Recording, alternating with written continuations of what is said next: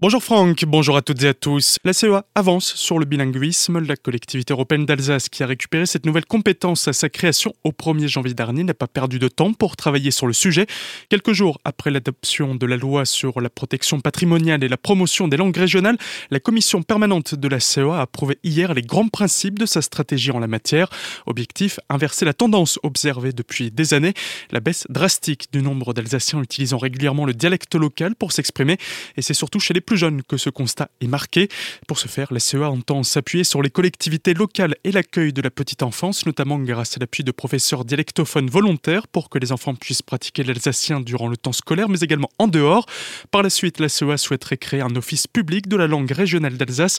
Il regrouperait l'État, la région Grand Est, la CEA, partenaires communaux, associations et eurodistricts, et aura pour mission de mettre en place une dynamique d'apprentissage, d'usage et de transmission de la langue. De nouveaux effectifs de police à Strasbourg et à Guenot. Emmanuel Macron a annoncé hier lors d'un déplacement à Montpellier le déploiement de 10 000 policiers et gendarmes supplémentaires sur la durée du quinquennat. Pour 2021, 49 renforts de police sont annoncés à Strasbourg et 5 à Haguenau. Autre déplacement, autre annonce. Ce matin, Jean Castex et Éric Dupont-Moretti, respectivement Premier ministre et garde des Sceaux, sont en visite en Alsace sur le chantier du futur centre pénitentiaire de Lutherbar.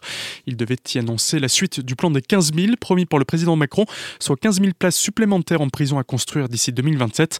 Un important dispositif censé régler le problème de surpopulation carcérale récurrent en Alsace et plus globalement en France. La maison d'arrêt de Colmar étant occupée à près de 180%, un peu moins pour celle de Mulhouse. Seul problème, rien que la population carcérale carcérale présente dans le Haut-Rhin ne pourra pas rentrer entièrement dans les 520 places qui seront créées à Lutherbar. Si les ministres sont venus en Alsace aujourd'hui, c'est aussi pour visiter ce centre pénitentiaire unique en France.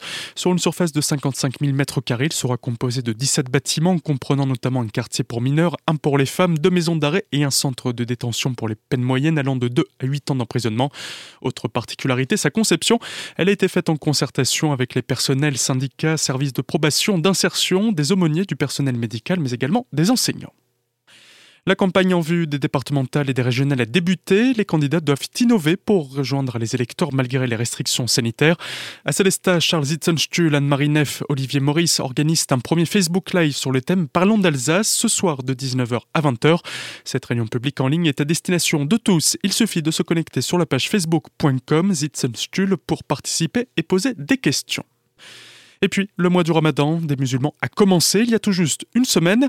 Nos jeunes journalistes Sabra Wissam et Mehdi sont allés enregistrer un micro-trottoir dans les rues colmariennes. On les écoute. Comment envisagez-vous ce mois de ramadan? On peut plus manger ensemble, on peut pas manger en famille, on peut pas sortir le soir. Et on se rassemble juste parents et enfants. Est-ce que la Covid va changer la rupture du jeûne? Oui, on peut pas être euh, en famille. Ça doit être un moment convivial, on est tous ensemble, et là, ben, je suis toute seule. La seule chose qui peut changer, c'est qu'on pourra pas aller euh, voir euh, d'autres membres de la famille. Il y aura un peu moins de convivialité par rapport aux années passées. Quel impact aura le couvre-feu?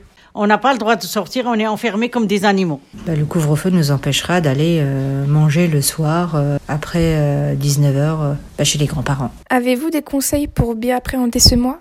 Par exemple, on prépare euh, le repas du, du 2-3 jours. Tous les 3-4 jours, on le prépare, on le met dans le congélateur. Déjà, on fait pas la bise, on ne se donne pas la main. Pour nous, la fête du ramadan, on devrait être en famille. Mais on s'adapte, voilà bien choisir ses courses pour manger de bonnes choses. Ça ne ressemblera pas aux années passées, mais voilà, on, on fera avec. Pour retrouver l'intégralité de ce micro-trottoir, rendez-vous sur notre site azur-fm.com dans la rubrique Actualité régionale.